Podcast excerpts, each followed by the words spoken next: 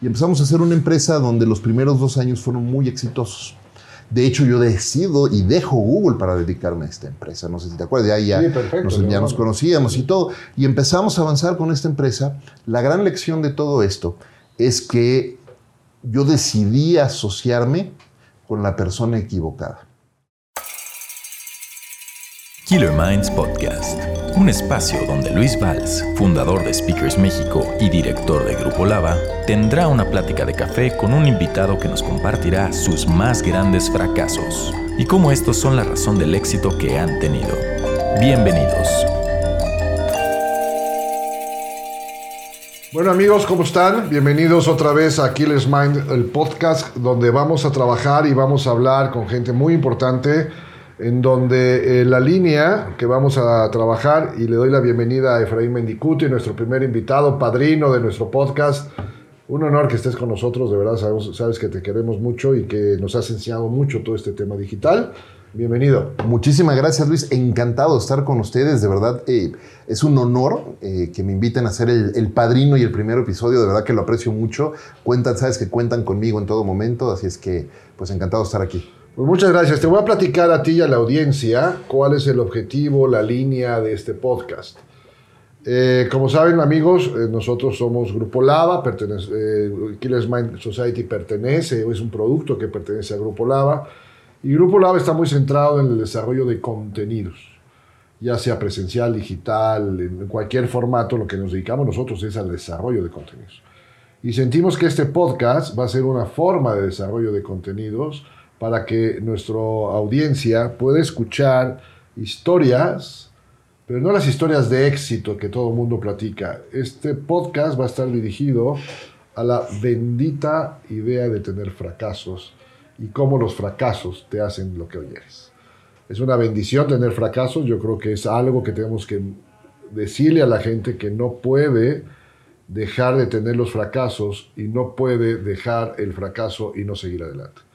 Porque todo el mundo estamos escuchando como historias de éxito, ¿no? Y tal hizo esto y subió el Everest y subió esto y subió el otro. Y, y la realidad es que todo éxito está afincado por muchos fracasos. Entonces vamos a hablar del cimiento. El cimiento del éxito son los fracasos. Y hoy queremos este, que nos platiques un poco cómo empieza tu historia para que el público entienda. Ujú. Efraín Mendicuti es el de los hombres más importantes en el tema digital en México y con una carrera impresionante dentro de lo que son marcas como Instagram, como Mil, que ahorita nos vas a platicar, para que el público sepa un poco de ti y después nos lanzamos con la historia, la bendita historia de tus fracasos. Claro, buenísimo. Bueno, no es Instagram, es Twitter. Es Twitter, perdón, ¿no? ya ves Eh, soy. pero no, no te preocupes. Eh, gracias por eso. Mira, eh, un poco de mi historia. Eh, yo soy publicista. Yo empecé como publicista y además, eh, y gracias por el comentario de, de- de ser de las personas más destacadas en, en- en- en la industria digital. Eso lo sabe el mercado, ¿no? Pe- Pero déjame platicarte que yo empecé de la forma más análoga posible. Yo empecé mi primer trabajo por ahí de los 17 años jalando cable en una casa productora que se llamaba Tecamacina, ahí en Tecamachalco, y jalando cable para los... Hacían comerciales para la RAC y para otras agencias de gran renombre en aquel entonces. Te estoy hablando de inicios de los 90 Ok. Y después haciendo planillas para serigrafía para, ¿no? y catálogos impresos. Claro, claro. Por ahí de 97 empecé mi carrera ya un poco más de digital con Gunderman, que es una de las agencias más importantes hoy día Ok. de marketing. Y empezá- eh, empezábamos a hacer los primeros esfuerzos digitales. Imagínate, empezamos a hacer los primeros mailings y newsletters en línea de Mira. Ford. Manejábamos el call center de Ford, manejábamos eh, todo el CRM de Ford en aquel entonces.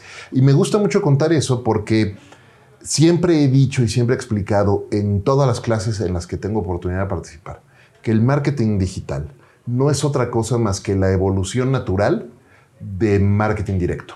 Así de simple. No hay otra. Los principios son exactamente los mismos. Los tiempos de respuesta sí son totalmente otros. ¿no? Si antes enviábamos una pieza de correo directo, te estoy hablando de mediados de los 90, una pieza de correo directo, no sé, de Lincoln, por ejemplo, a lo mejor se tardaba seis meses en que fuera a llegar a su destino y te contestaran de regreso que estaban interesados en comprar la Lincoln Navigator, ¿no? Y hacías llamadas de salida con el call center y entonces generábamos unos reportes de, de desempeño de campañas campañas que a lo mejor nos tomaban semanas elaborar. Hoy día eso sucede en cuestión de segundos. Lanzas tu comunicación, sale, llega, empiezas a recibir feedback inmediatamente y puedes generar reportes luego. Pero los principios son exactamente los mismos. Por eso me gusta mucho platicar, platicar eso, porque para poder hacer, para poder saber hacer marketing, tienes que saber, eh, marketing digital, tienes que saber hacer marketing. Punto. Empecé mi carrera ahí durante muchos años, casi 25 años ya, o no es cierto, más de 25 años ya, trabajando en la industria de marketing y comunicación.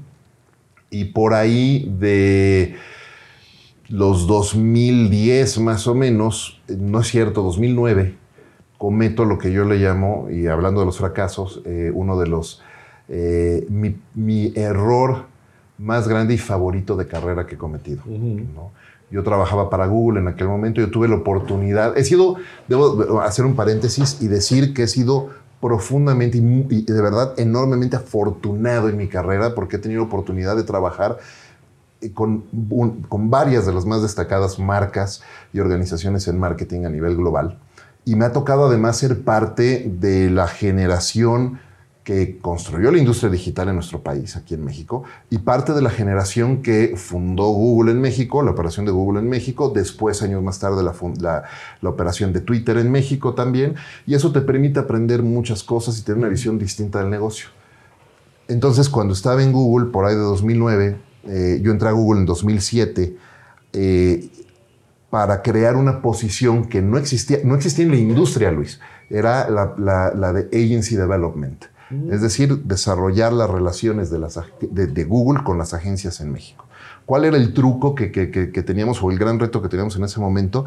Primero, hasta ese momento, típicamente los equipos de ventas de los medios y de las plataformas que existían en aquel momento, llámese los grandes portales de Internet que eran MSN, Yahoo, Star Media, etcétera, pues la relación que ellos tenían con, los, con las agencias era muy transaccional y era eh, manejada principalmente por los equipos de ventas. Al crear una figura de agency development empiezas a hacer un trabajo de desarrollo de negocios que va un poco más allá de la venta. Y te vuelves un arquitecto. Es, exactamente. El reto es, o era en ese momento, que para empezar, eh, Google estaba entrando a México. Entraba con unas reglas distintas de juego en la industria. ¿no? En una industria donde típicamente los, los medios y las agencias manejaban la figura de rebates, pues Google no. ¿no? Entonces entra con eso. Entonces entra como, mira, soy el nuevo jugador y además traigo nuevas reglas que no te gustan. ¿no? Y además, nunca antes había habido alguien que hiciera este tipo de trabajo, entonces vamos a inventarlo. Entonces, eh, mucho de mi trabajo se tuvo que concentrar en educación de industria. Hacíamos, estoy hablando de 2007, estábamos precisamente en esa pico en la curva de, de educación de industria, donde en todos los eventos, y por ahí creo que fue más o menos la época cuando nos conocimos, donde mm. todos los eventos que había, conferencias, etcétera, de industria, pues estábamos ahí. Estaba yo, estaba eh, Luis Arbizu de Yahoo, estaba Jorge Pedrero de MSN, obviamente ya no están en esas empresas tampoco, pero estábamos en todos lados presentando y construyendo industria.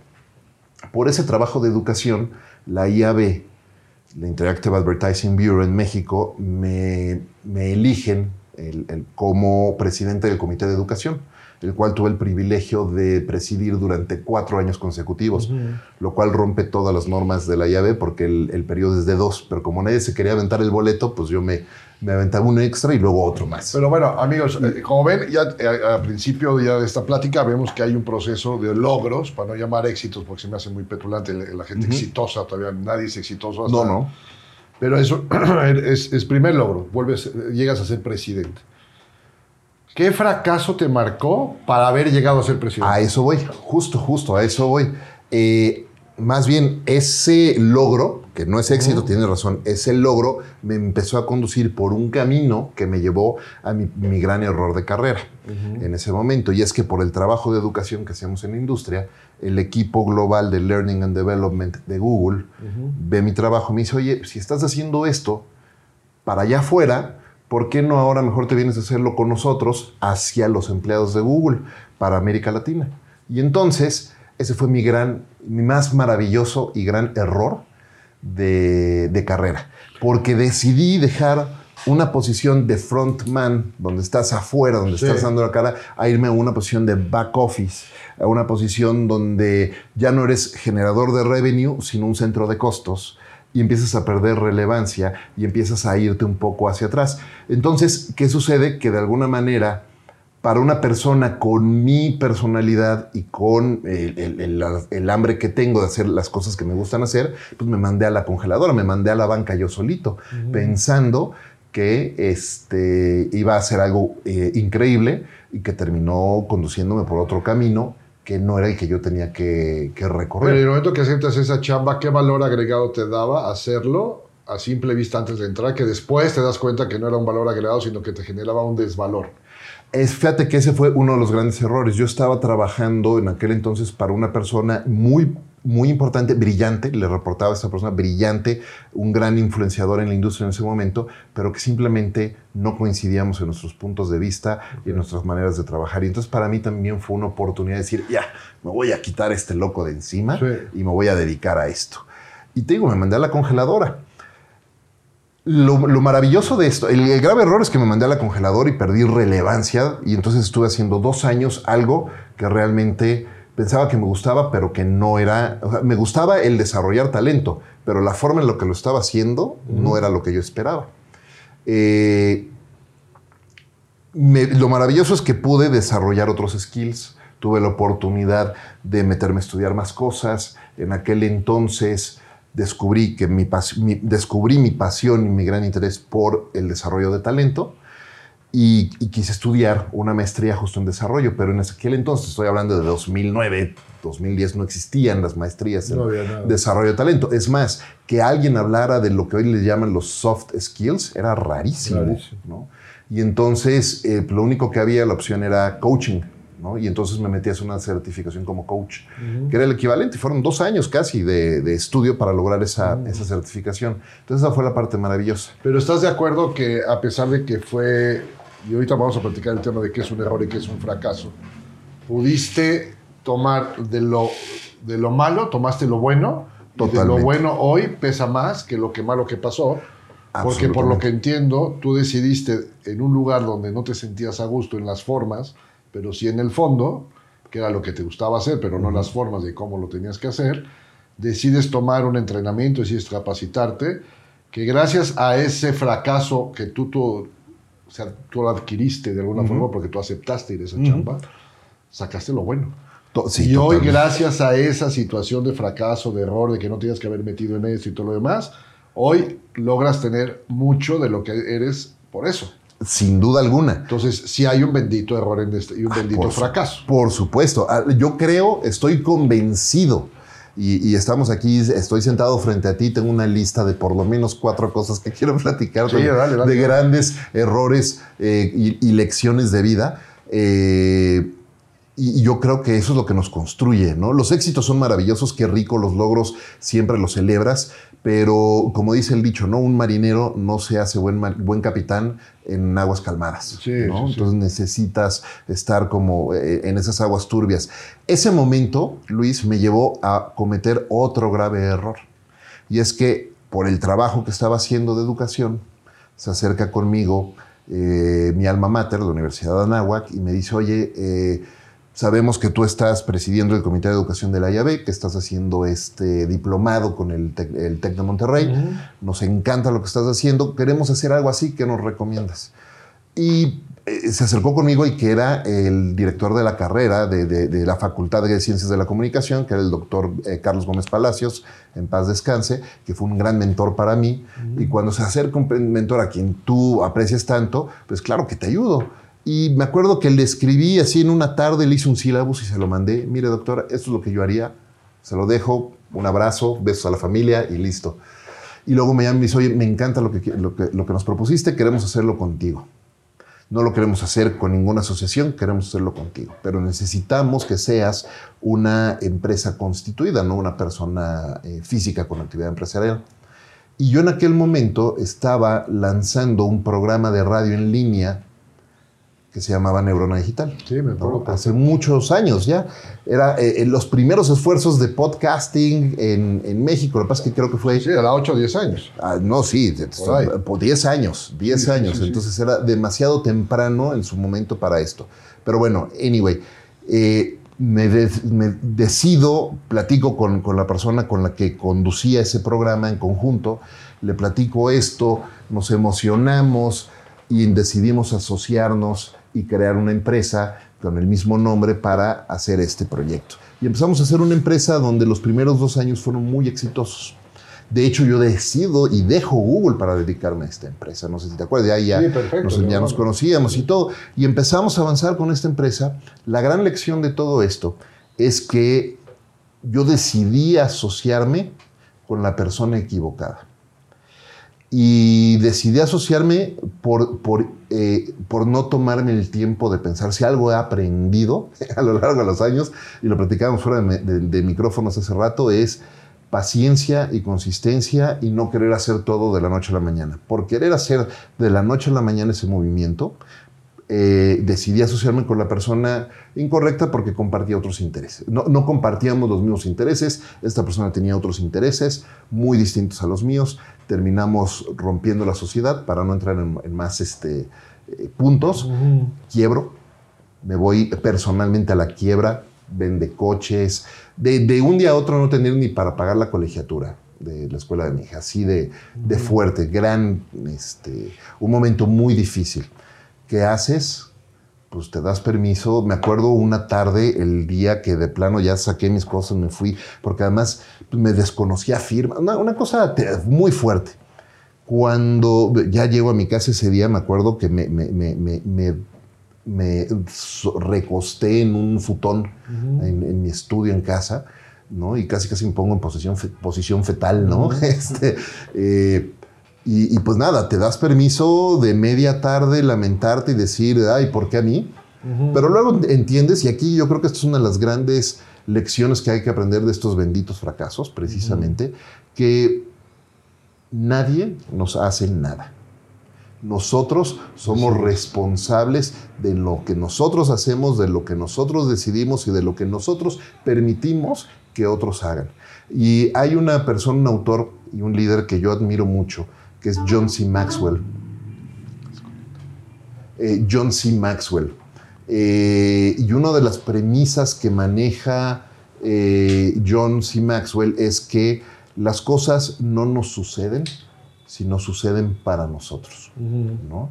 Y yo creo que eso es muy cierto. Y nosotros tenemos que, que hacernos responsables de, de- de nosotros mismos y de las decisiones que estamos tomando. Entonces, bueno, sucede esto, me doy permiso de lamentarme media tarde y el día siguiente, pues, ¿qué crees, Luis? Que mi hija y mi esposa tienen la costumbre de comer todos los días.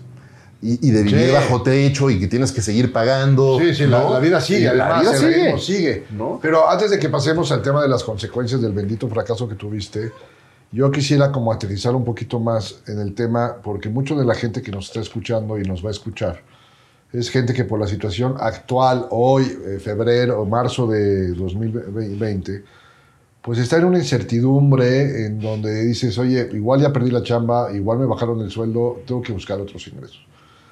Y hoy, pues nosotros que nos dedicamos al tema de las conferencias y todo lo demás, pues es la época que más hemos recibido solicitudes de gente que quiere ser speaker, ¿no?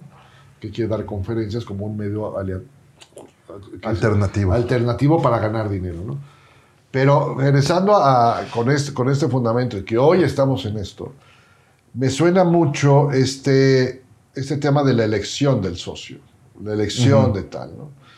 Eh, y hoy puede ser que pase mucho que la gente esté buscando el amigo, el compadre, oye, vamos a juntarnos, vamos a hacer esto, lo demás. ¿no? Entonces, si parte de la elección fue un error o fue el inicio de un bendito fracaso, también se vale evitar ese bendito fracaso. ¿sí? O sea, Por ¿no? supuesto. Pues si sabes que eso, bendito fracaso, me caí por la, por la montaña rusa, ¿no? No, espérate, te la puedes evitar, ¿no? No necesitas aventarte. Claro. No por eso vas a tener el mismo resultado del que se aventó y le salió bien. Entonces, platícanos un par de cosas que tú sugerirías, obviamente, no, con, no por la personalidad de quien era tu socio, sino en el tema de hoy, ¿cómo elegirías un socio con base en el bendito fracaso que tuviste por haber elegido uno que no funcionó en ese momento? Mira, me encanta esa pregunta y de verdad que es algo que a lo que le he dado mucho, le he dedicado muchas horas de pensamiento a lo largo de los años. Te estoy contando que esto sucedió en 2000 2013 entraba Peña Nieto a, como presidente en aquel momento. Todas las inversiones además se suspendieron el los primeros dos trimestres de ese año, ¿te acuerdas? Y entonces era una situación muy parecida. aquí ahora estamos peor. Ahora estamos peor. Pero, seis trimestres, ¿no? Pero, pero, te acuerdas que era, fue, un, momento muy dififil en, ese momento. De mucha incertidumbre, ¿no? Totalmente. Y además, si no me acuerdo, estaba lo de H1 también se Además, se nos complicaba con todo eso. Entonces, bueno, le he dedicado desde aquel entonces mucho, mucho pensamiento, lo he discutido con personas también, y una de las conclusiones que he llegado es que uno cuando elige asociarse con una persona, típicamente el consejo que te dan es asegúrate que esa persona tenga lo que tú no tienes y sí necesitas y viceversa. Lo cual es, eh, pues sí, una buena está muy bien, es una buena base, pero no es la clave. Yo creo que la clave es asociarte con la persona con la que compartes una visión de vida y donde compartes ciertos valores no negociables en tu vida y ciertos principios guía. De repente por ahí se, antoja siempre decir, oye, bueno, es que hay que, la diversidad es muy enriquecedora y hay que traer puntos de vista diversos. Sin duda hay que hacerlo, pero también hay que tener una alineación muy clara en lo que quieren las dos partes. ¿Qué es lo que quieren las dos partes? ¿Por qué lo quieren? ¿Cuál es la razón real de por qué lo quiere cada parte? y cuál es la expectativa de cada quien. A nosotros lo que nos faltó en ese momento, yo hoy pensando hacia atrás, era entender lo que cada quien esperaba. Para mí era un plan de vida, para esta persona era una forma de hacer dinero rápido. Y muy respetable. Claramente que había, estaban separadas las, totalmente distintas. Totalmente distintas. Entonces sucede que pues, viene ese tipo de encontronazo. Hay un autor que me gusta mucho, ahorita también mencionaba, eh, mencionaba John Maxwell. Otro autor que me gusta mucho es Simon Sinek. Y el último libro de Simon Sinek, el más reciente, se llama eh, The Infinite Game, el juego infinito, donde explica cómo las empresas están... Hay dos tipos de empresas, quienes juegan el juego finito y quienes juegan el juego infinito. Un juego finito es como el del béisbol, ¿no? Tiene nueve entradas, tiene reglas, ¿no? Este, tres strikes es un out, etcétera. Entonces, las dos partes, los dos equipos juegan ese juego finito. Y cuando se acaba la última entrada, se acabó. No hay criterios muy establecidos hay juegos infinitos, ¿no? que es la vida. ¿no? Eh, otro de los principios que comparte John Maxwell justo es ese, el del growth mindset, el de no nada más tener un gol o un target específico para un periodo en particular, sino realmente ver qué tanto y hasta dónde y hasta cuándo puede seguir creciendo. Y ese es juego infinito también, como lo explica Simon. Cuando una empresa juega un juego finito y sus competidores juegan un juego infinito, o una persona, un socio, juega un juego finito y el otro un juego infinito, hay una desalineación enorme. No es que uno o el otro esté mal, son, son formas distintas, nada más. Entonces son intereses muy distintos. Tienes que entender cuando te vas a asociar con alguien que esos intereses estén alineados y los dos estén jugando el mismo juego. Fíjate, por experiencia, y aquí la idea también es intercambiar con experiencia. Claro, por favor. Lo que nosotros hemos vivido en estos 15 años de tener ya la empresa que cumplimos este año. Eh, yo no he tenido socios, ¿no? Yo, yo, yo, este negocio lo empecé yo solo, ¿no? Sí, me acuerdo. Y la verdad es que un socio más era como la mitad de lo que repartí la mitad, dije, no, mejor me dedico yo. y aparte, lo que tú dices, yo no requería de nadie asociado para hacer lo que yo quería, porque al principio yo ni sabía lo que quería, ¿no? Entonces después se fue construyendo y una de las opciones que la gente puede tener es suma a tu equipo gente que en futuro pueda ser tu socio. Y hoy tengo la fortuna de tener a cuatro o cinco socios ya en el grupo, que son gente que estuvieron con nosotros trabajando, que siguen trabajando y hoy dieron un ascenso a ser socios. Me encanta. Y entonces, ¿qué pasa? Están muy alineados, están muy productivos, saben por dónde van, saben eh, mi carácter, saben este, la formación. Y afortunadamente me he rodeado de gente que sabe más que yo. Me encanta eso. Pero afortunadamente también eh, el tema generacional ha cambiado. Y hoy, de mis seis socios, cuatro socios son millennials. Qué increíble, qué bueno, felicidades. Y es, la oportunidad que yo tengo, no ellos, que yo tengo, la oportunidad que yo tengo de aprender y tener unas pilas nuevas. Yo acabo de cumplir 60 años. Y entonces hoy estoy siendo socio de gente que, trabajó, que trabaja conmigo, que los aprendimos juntos, que los puedo enseñar algunas cosas y ahora ya se sumieron como socios. ¿no? Entonces, ese es otro modelo. O sea, Me encanta. a veces el modelo es decir, oye, pues yo, para, que- la gente que va a estar pasando estas épocas, dice es que necesito un inversionista. ¿no? O sea, realmente, a ver, realmente necesitas un Exacto, inversionista. no, no es... A lo mejor necesitas un mentor más que un, un inversionista, ¿no? De cómo te diga cómo conseguir Claro. el dinero y no venir alguien con la lana. Pero yo creo que eh, en este capítulo donde tú te asocias y ya, ya fueras tu primera empresa, es muy representativo estos benditos fracasos que tuviste para después hoy no tener socios. Pero sí tienes mentores, sí tienes otro tipo de ayudas. Entonces cambias tú el modelo gracias a este bendito fracaso. Totalmente. La idea es que estos fracasos que compartimos ahora en este podcast adelanten un poquito el camino a la gente. No digan, a ver, espérame, aquí yo escuché que dijeron, oye, mira, porque era, era el mismo fondo, pero en diferentes formas, déjame ver ese tema. Dos, este, oye, no todo es dinero, a lo mejor tengo que buscar un mentor. Claro. Porque la idea es que no te digo que dejes de fracasar, pero que te duela menos. Claro. Ahora, déjame platicarte un poco. En ese momento, por ejemplo, con esa sociedad en particular, el inversionista fui yo. Además, Además, entonces esa es otra de las grandes lecciones, ¿no? Este, abusado con dónde estás poniendo tu dinero, Sí. porque tienes que tener claro nuevamente esos intereses. Algo que me encanta de, lo- de la historia que acabas de compartir tuya sobre cómo tus eh, integrantes se fueron convirtiendo en socios. Sí. Hay, hay tres cosas que quisiera destacar de, Adelante, de lo que acabas de decir. Uno, eh, al haberlo hecho así, lo que yo percibo desde fuera es que identificaste a la gente que comparte tus mismos valores. Es, Ya me conocen, ya saben cómo. Eso quiere decir que están alineados con los mismos valores. Sí. Y siendo tú el único fundador del grupo, pues los valores del grupo son los tuyos. Sí. Hoy día ya, ya. Para bien o para mal. No, para bien o para mal, pero son los tuyos y estas personas se han alineado con eso. y como les digo, es más fácil que empeore que mejore. La otra cosa que me encanta es lo que decías, oye, cuatro de cinco son... Cuatro de seis. De seis son millennials. Y eso me encanta. Acabo de terminar de leer un libro maravilloso de, de una autora española que se llama Raquel Roca. El libro se llama Silver Surfers. ¿No? El futuro laboral es de los mayores de 40. Sí. Y una de las premisas principales que maneja Raquel en el libro es, eh, y de hecho justo la acabo de entrevistar para el podcast hace un, la semana pasada, de hecho.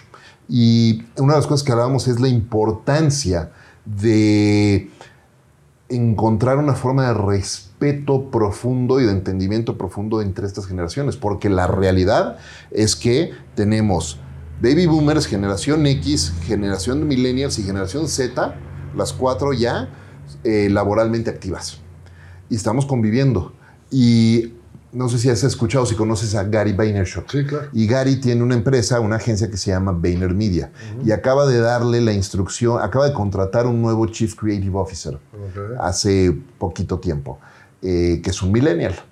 Y la instrucción que le dio es quiero que todos los directores creativos y creative eh, copywriters que contrates, todos sean copywriters retirados, que ya hayan salido de agencias y que tengan mayor- más de 50 o más de 40. Claro, está contratando experiencia. Claro, totalmente. Y además está contratando experiencia, pasión, valores y además Orden, disciplina. otro, otro tipo de forma de trabajo y además a lo mejor ya no una necesidad tan, o sea, ya unas personas más establecidas económicamente tal Sí. vez. Y me encanta ese ejemplo y también Raquel lo, lo cubre un poco porque cuando piensas tú eh, eh, ese, ese terrible eh, estereotipo o esa terrible idea de que, ah, no, pues ya son mayores de 40 o 50, entonces ya nos podemos contratar porque quieren No, está mucho trabajo. No, sí está es- están totalmente equivocados, es una generación Lo que es muy complicado es tomar la decisión, gente que está a lo mejor ahorita con 50, 55 años, que les va a tocar un retiro adelantado, les va a tocar un despido, porque son los primeros que porque son eh, en pasivo de nómina, son los que más impactan, y los que- son los primeros que tienen que salir. Es que no le tengan miedo a trabajar con gente joven, Exactamente, pero sobre todo que tengas tú muy claro cómo trabajas. por Porque supuesto. si vas a depender de lo que ellos digan, te mueres, te, te suicidas. o sea, empiezas a trabajar a las 8 de la noche. Y, Eh, no, claro. Hay gente que lo está escuta- escuchando que sabe cómo funciona este tema, pero creo que algo bien importante es para una forma de asociación y de crecimiento, es escuchar esto de parte tuya de lo que has- has- te has equivocado y eso te ha dado el bendito este, fracaso para lograr lo que hoy apenas vas en camino de lo que creo, estoy seguro que todavía no llegas. Pero son como mini metas, ¿no? O sea, vas logrando cosas. Totalmente. Y el hecho de poder trabajar con esta generación es una forma de crecer, es una forma de desarrollar y una forma de emprender también. bajo tres parámetros y tú eres el mayor del grupo, ¿no? Uno, mucho orden. Dos, mucha disciplina. Y tres, sobre todo, mucha tolerancia. Porque es gente inteligente, porque saben más que tú. Entonces, o sea, tienes que hacer un juego de mucha inteligencia emocional para poder dejar ser, pero no te salgas del riel. De acuerdo. Pero es un modelo para crecer, para todos los que nos escuchan, el poder evitar este tipo de asociaciones que te pasaron a ti, en donde tú pones la lana, pones todo, te asocias con nadie, pues oye, es que su forma no era mi forma. Sus valores no cuadraban con los míos. Empieza solo, genera tu, tu, tu, formato y pues ve adecuando gente, o a lo mejor a ti te llaman. Oye, me gusta tu disciplina, me gusta eso, porque no te sumas a nuestra empresa? ¿no? Entonces, esto. Eh, tenemos. ¿Cuánto tiempo nos queda? Llevamos 30 minutos. Perfecto. Entonces, ya madurando todo este proceso, el siguiente fracaso que te hizo entender que ibas en, buen camino, ¿cuál fue? Fíjate que eh, de repente hay eh, fracasos. Te, quiero contar dos anécdotas, dos puntos importantes en mi vida, porque hay, hay fracasos que en realidad son, son eh, bendiciones o grandes ayudas. Y hay grandes ayudas que de repente pues, no, no era tanto como tú pensabas, ¿no? Eh, antes de todo esto que te contaba, hace muchos años, en 2002, eh, de 2002 a 2005, eh, trabajaba yo, estaba recién casado y trabajaba yo para Walt Disney Parks and Resorts. Tenía 27 años y era el responsable de publicidad de Walt Disney World, Disneyland, Disney Cruise Line y Walt Disney Travel Company para América Latina a los 27 años. Tú dirías, wow, maravilloso, este cuate está, es un picudazo. Sí, por supuesto. Lo que, lo que yo no entendía es que mi inteligencia emocional a los 27 años pues era mínima, ¿no? Estaba apenas aprendiendo, estaba tomando experiencia y todo. Trabajaba, yo estaba feliz trabajando para Disney. A la fecha lo, cuento, me encanta. Eh, Disney es una empresa que yo quiero muchísimo y aprendí muchísimo y disfruté mucho trabajar para ellos. Yo todas las mañanas llegaba silbando duda a la oficina, ¿no? Este, mi corbata era de Mickey, mis mancuernillas eran de Mickey, ¿no? O sea, totalmente las orejas bien puestas. O sea, te vestías de lo mismo. Eh, totalmente. Estaba, eh, era una cosa que realmente me gustaba mucho. Trabajaba de las 7 de la mañana a las 10 de la noche todos los días. Después del 9-11, el cambio de viajes de la forma de viajar de la gente empezó a cambiar mucho, la forma, muchísimo. Y entonces eh, Disney decide cerrar las oficinas internacionales de parques. Cierran México, cierran eh, Argentina, cierran Brasil, cierran mm. otras operaciones, Reino Unido, etc. Y entonces a mí me, me ofrecen, me dicen, tenemos una posición para ti en Anaheim, en Disneyland para llevar el mercado hispano, marketing para el mercado hispano, pero te tienes que mover, te tienes que mudar a, Anaheim, a vivir, en Los, a, vivir a, Los, Ángeles. Y yo estaba recién casado, mi esposa, tú sabes, ella se dedica al café, ella empezaba con eso desde ese momento, desde ese entonces, y entonces me decían, ¿es esto o toma un paquete de salida? Y entonces... ¿Pase usted a la caja? Pase usted a la caja. O te vas a Anaheim a, trabajar con nosotros allá, a vivir a Los Ángeles, o pasa la caja. ¿Qué tenías? ¿27, 28 años? Tenía 29 años. En 29 años. Dije, pues, pues paso a la caja porque no le puedo hacer esto a mi esposa de, pues vámonos y deja todo, todo tu proyecto, ¿no? Claro. Y entonces, y además sabiendo que, bueno, pues te vas allá y las condiciones laborales en Estados Unidos son totalmente distintas, es este... Eh, vaya, en cualquier momento pueden decir adiós. Entonces dije, no, a ver, tomo, pues paso a la caja. Y entonces de silbar Duda, pues este, lloraba, ¿no? Casi, sí, casi. Claro, claro. Y me acuerdo que un día me dice, me dice mi esposa, qué bueno que ya no estás ahí. Yo la volteé a ver con la cara que, no manches. Si la liquidación no fue tan buena. Estás viendo, estás viendo cómo, cómo estoy. Eh, ojo, Luis, al día siguiente yo ya estaba contratado en otra agencia, en una ah, agencia. O sea, no No, no fue un paso de la muerte. No fue un paso de la ah, muerte. Luego, luego, por, por, fortuna, desde el principio de mi carrera he desarrollado muy buenas relaciones en la industria. Dos, tres bolazos y ya estabas Al día, día siguiente ya estaba yo empezando en, en, otro trabajo. Entonces, ese no era el problema. El problema era que yo realmente quiero mucho a Disney. Y entonces... Era un tema más emocional. Era un tema más emocional. Entonces yo volteaba y le decía, qué poca, ¿por qué me dices, estás viendo? Y entonces me dijo algo que me, fu, me cayó como cubetada de agua fría. Me dice, es que tú no te dabas cuenta, pero tú te la pasabas dos semanas del mes en Orlando, Claro. otra en Anaheim, una aquí, este, todos los días de las 7 a las 10. Pero yo estaba haciendo mi vida por separado y mejor ya te iba a decir, divorciémonos. Puta, Me cayó el agua, Claro. cubetada de agua fría. Dije, ay, güey, esto me salvó. La, ¿no? Sí, sí, este, Hoy estoy cumpliendo 18 años, ¿no? Esta semana acabo de cumplir 18 años de casado. Entonces, Gracias a este, Disney. Gracias a Disney. ¿No? ¿No? Gracias a que pasé la caja. Pues al ¿No? final, este, este tema de, del bendito fracaso de no, del, de lo del 9-11, o sea, lo que provoca el 9-11 es un fracaso, Es una cadena, sí. es una cadena y es una bendición.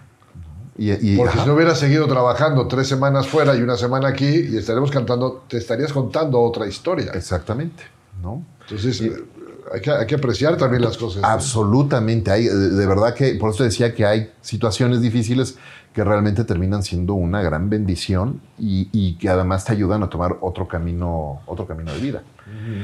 Y hay otros momentos que parecen grandes bendiciones eh, o grandes situ- eh, situaciones también difíciles que también te vuelven a centrar en tu carril. Claro. ¿no? Este, y eso fue lo, eso, eh, tú sabes que yo empecé con, con mi podcast, Conversaciones DLC, donde Sí, ya, sí, ya sí. me has acompañado. Eh, hace un año justo estamos esta semana en el episodio 50, 50 Wow. el, el episodio de Raquel justo es el episodio 52, con ese cumplo el, el año, es el de aniversario. Y, este, ¿Y por qué empecé a hacer eso?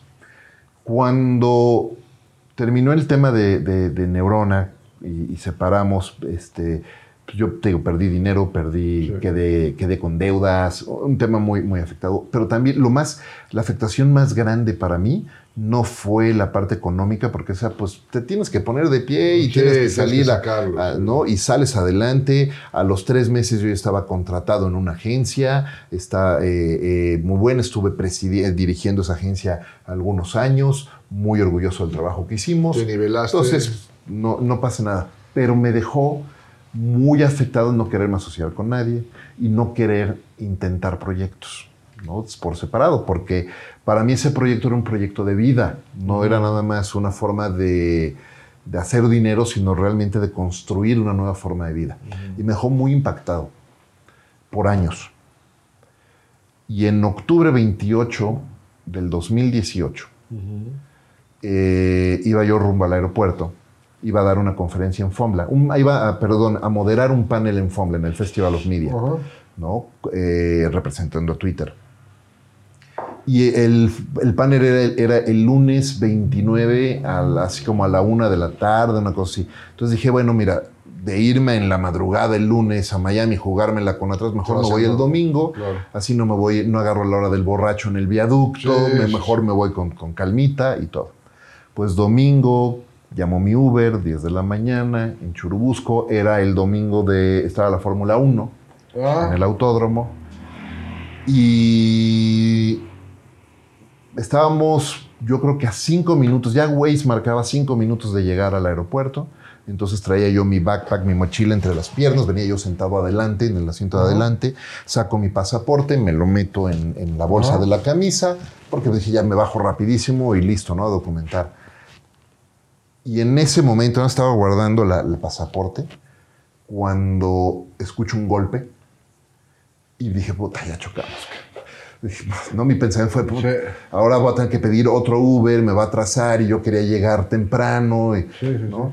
no terminaba yo de pensar eso cuando escucho otro golpe y en eso empiezo a ver cómo empezamos a girar en el aire. ¿no? Y dice la gente que vio el accidente que el auto giró dos veces en el aire. Yo no me acuerdo que haya girado dos veces. Yo me acuerdo nada más que veía las cosas dando vueltas. al revés, sí. Y lo que me acuerdo es que después caímos, el golpe fuerte con el toldo, O sea, de cabeza. de cabeza caímos y el carro se empezaba a deslizar en Churubusco Ajá. hacia el muro de contención que divide con, con el otro lado de, Churubusco. ok. Y yo nada más veía las chispas salir del carro y, yo- y, y cómo íbamos yendo a, pues no Y sé a cuánto cabeza, iríamos sí. y de cabeza hacia la banqueta. Yo decía esto, si esto no se para, aquí quedamos. además. ¿no? Por fortuna se detuvo el auto. Y, este, y entonces el, el- el conductor del Uber gritaba y gritaba y gritaba.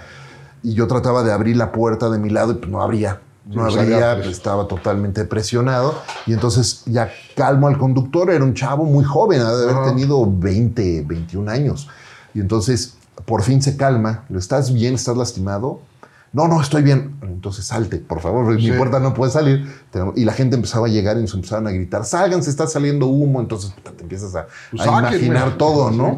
Y entonces este cuate en su shock se desabrocha el cinturón, porque estábamos colgados de cabeza, colgados claro, en el, claro, detenidos claro. por los cinturones. Y no pone atención y entonces cae y se pega en la cabeza porque pues, no, no se detuvo y empieza de nuevo a gritar. Eh, como loco, en, en shock. Realmente estaba en shock. No Sí, le pasó sí, nada, sí, pero estaba choqueado. Y entonces yo eh, me, me llevo la mano a la, a la- a la cara así de, ¿no? De este güey, ¿no? Sí. Y en eso me veo y me veo la mano llena de sangre y me Sí, doy por cuenta que estaba ¿no? golpeado Sí. era yo y el que estaba sangrando de la cabeza era yo. Y entonces digo, a ver, ya cálmate, salte, se salió, ya pude salirme yo. Todavía me di el lujo Ajá. de agarrar mi mochila, Sí, permítame, voy a ¿no? coger agarrar mi mochila, mi teléfono. mi pasaporte porque, que ¿no? esté ahí. Salí. Todavía llego. Salí y me acuerdo que estaba yo en shock, ¿no? Saliendo en claro, claro. carro y entonces me decía eh, un, señor, ha de haber tenido como 70 años, y me dice, siéntate, está sangrando. Y yo, bueno, sí, pero ya le llamaron a la ambulancia. Se me quedó viendo como, no, pues no. Entonces yo mismo le llamé a la ambulancia. Yo La- me voy a Miami. ¿no? yo- tengo que hablar. No, ya, No, ya. hablo a la ambulancia. En ese momento llega una ambulancia porque resulta que unos policías que estaban sobre la lateral vieron el accidente. Entonces llegaron los servicios de emergencia muy rápido, me atendieron ahí sobre el camellón. Me llevé- pedí que me llevaran al hospital de uno que está sobre Churubusco. ¿no? Casi por Coyoacán y Churubusco. Y entonces le dije, le hablé a mi esposa, acaba de pasar esto, estoy en la ambulancia. Y este, llegaron al hospital, me revisaron el golpe y todo, por fortuna fue superficial, pero sí tenía yo la cabeza como de balón de fútbol americano. Sí, sí. Y entonces me dijo, mira, parece que no tienes nada, pero te vamos a mandar 72 horas a tu casa de puro reposo en observación. Dato importante aquí, yo tomo anticoagulante. Ok. ¿ok? Entonces para mí era bien importante checarme porque pues, te- te hacer un derrame, etcétera. Y entonces eh, me mandan a mi casa 72 horas sin hacer nada. Y es la primera vez en mi vida que me quedé realmente 72 horas sin trabajar, sin hacer nada. 72 horas de inevitable reflexión, así de estar pensando puras cosas. Y eso me llevó a acordarme, te decía yo que yo tomo anticoagulante. Sí. Eh, unos años antes, 10 años antes, cuando tenía yo 34, esto pasó cuando tenía 44, pues cuando tenía 34, en un vuelo a Miami justo. O sea, lo tuyo no ya no voy a Miami. Miami. Este, en, un, ju- en un vuelo a Miami, ¿no? Estaba yo, eh, tomaba, practicaba yo Tai Chi en ese momento. En la clase de Tai Chi me dio un golpe, ¿no? Irónicamente, me dio un golpe. Traía muchísimo sobrepeso en aquel entonces, mucho más del de ahora, y entonces entre el sobrepeso y el golpe y el vuelo que me aventé, Miami, eh, México, Miami, Miami, México, en menos de 20 horas, se me hizo un coágulo en la pierna, un trombo, Ujú. y entonces llegué al hospital, ¿no? con la pierna de este tamaño, y estuve en el hospital como semana y media, las primeras 24 horas paralizado, ¿no? Sí, Te- claro. te paralizan, te ponen no unos se vaya a cos- mover el... te ponen unos costales Sí, de arena conozco, encima para que no para te que muevas, para que no se desplace el, el coágulo y el trombo que se y se te disuelven y todo, ¿no? Pero a la hora 24 minutos 5, yo ya tenía la laptop en las piernas y estaba trabajando claro, claro. y trabajaba yo para Google en aquel entonces y estaba en videoconferencias y estaba haciendo y por eso es sí, muy importante y significativo estas 72 horas porque ahora sí dije, no, ahora sí me quedo quieto.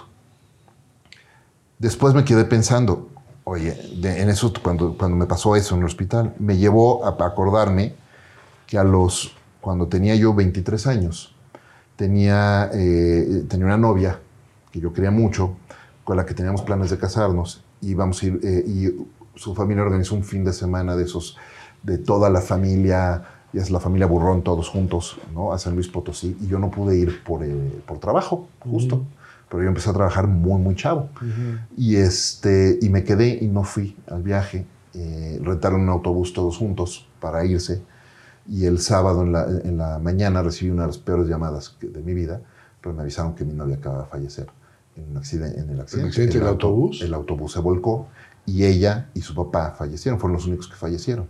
Si yo hubiera ido en ese viaje, Estarías en lugar del papá hubiera sentado. ido en ese lugar. ¿no? Bendito error. Y me voy luego más atrás, 19 años, me doy un golpe en la pierna, la misma del trombo que te platicé hace rato, y se me forma un trombo. Ya ahora sabemos que tengo un- un- una... Eres propenso a formar Pro- trombos Exactamente. en la pierna Exacto. cuando te golpeas y vas a Miami. ¿no? Entonces, se me formó un trombo. Esa vez no fui a Miami, pero no sabíamos que era un trombo y no le pusimos atención. Tenía yo 19 años. ¿Quién va a pensar eso? Se me fue al pulmón. Y estuve en coronarios, ni siquiera en terapia Sí, intensiva, sí, en coronarios. Me dieron los santos óleos. Mis papás les dijeron, vamos a hacer lo que podamos, pero vayan poniendo sus cosas en Y en una orden. época tampoco estaba tan avanzada la medicina. No, hombre, no, no, te estoy hablando de 92. Sí, sí, sí. No, 92, 93, una cosa Sí, así, sí, ¿no? sí. Imagínate. Entonces, este, pues todo eso me llevó a pensar durante esas 72 horas después del choque, que era la cuarta vez que me salvaban. Y, y you have to pay it forward, Sí, ¿sabes? sí, sí. Tenías que pagar, o sea, ya me dieron cuatro veces el boleto. ahora devuelve el cambio. ¿no? Tengo que devolver el cambio, tengo que pagarlo. Y la única forma de pagar que sé es compartiendo lo que he aprendido, Claro. ¿no? Y dando y, y compartiendo lo que sigo aprendiendo todos los días. Y entonces, pues eso, eso hago y por eso retomé el podcast, por eso, Por eso estás hoy con todo, por nosotros. eso estoy aquí con ustedes. Y, porque te das cuenta que esos momentos que son terribles, Sí. pues realmente son ventanas para, si ves la oportunidad, Sí, sí, sí, sí. aprovecharlo y hacer cambios Sí, importantes. y yo creo que además cuando vas en la vida laboral o en la vida personal, hay muchas de estas ventanas, que muchas veces las vemos como un cuarto oscuro, ¿no? y, y al final siempre hemos dicho que lo importante es cómo te cuentas la historia. Siempre. Cuando te cuentas, y hay otro muy bueno que me decía Luis, es que si no más escuchas el cuento de la, cenici- de la caperucita, nunca vas a conocer la historia del lobo. Totalmente. ¿no? Y entonces yo creo que en esto es mucho de lo que podemos compartir con toda nuestra gente. Que si bien el, eh, todo este proceso de, de accidente y todo lo demás no es que es un fracaso, no tiene nada que ver, pero sí te hace ver la vida diferente. Totalmente. Y, el, y en el tema de la interpretación del fracaso necesitas pasar por estas experiencias, que a lo mejor a uno fue el que se le murió el perico, ¿no? Este, y es un tema emocional, pero yo creo que lo importante es tener conciencia que lo que tienes mañana no lo puedes tener. Y cómo trabajas para poder salir adelante, porque eh, yo siempre he dicho que eh, es- este tema de los fracasos, y aquí lo apunté, eh, los cimientos de los logros son tan fuertes como los fracasos que superaste, Totalmente. ¿no? Totalmente. Porque eh, yo nunca he fracasado. No, no, no, espérame. O sea, fracasado no es de que te metieron a la cárcel. O o sea, hay como mini fracasos que te Todo, van armando. claro. Y para cerrar un poco la plática de este podcast, me gustaría que me platicaras un par de fracasos de personales, de negocio, de socios, de demás, que realmente dices, gracias a eso, a esos benditos dos, tres fracasos o un fracaso, fue el cruce entre haber dejado de ser lo que yo era y ser lo que hoy soy. Pues mira, definitivamente uno fue esta, esta empresa en su momento, eh, que para mí sí fue un profundo fracaso y lo viví y lo sentí como un profundo fracaso, pero que hoy día, 10 años después, eh, me hace saber en qué cosas me tengo que enfocar, dónde tengo que poner atención y además entender, y es una de las más grandes lecciones que, que he aprendido y que de verdad trato de recordarme todos, todos, todos los días, es paciencia y consistencia. Las cosas se construyen, small daily improvements lead to wonderful results, dicen por ahí. y, es, y eso es parte de la, esa gran lección, porque yo en su momento sí quería ese proyecto de vida, pero lo quería muy rápido y quería saberme exitoso muy rápido. Y quería saberme que podía voltear a, ver a mis colegas y decirles, mira lo que he logrado, ¿no? Rápido. Cuando realmente todo eso se tiene que construir con el tiempo. Y también la otra cosa que tuve, pude aprender, y lo mencionabas ahorita, es apreciar todos los aspectos de tu vida.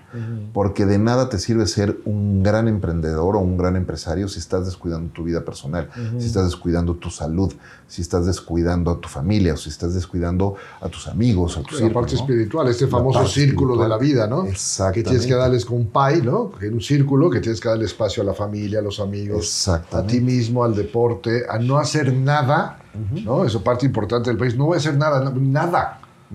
Estoy un día sin hacer nada. ¿No? Apaga el celular, o sea, yo creo que es un poco el repartir equilibradamente en tu pay de pida, cómo vas dándole poquito a todo y dependiendo qué es lo que te genera más valor, es el que más espacio le das, ¿no? Total- totalmente. Pero a ver, como persona, a diferencia de muchas otras personas que están viviendo esto, ¿qué crees que Efraín tiene que hace que los fracasos los convierta en, en logros o salió del fracaso o de estos errores? ¿Por qué? Resiliencia ¿Ok?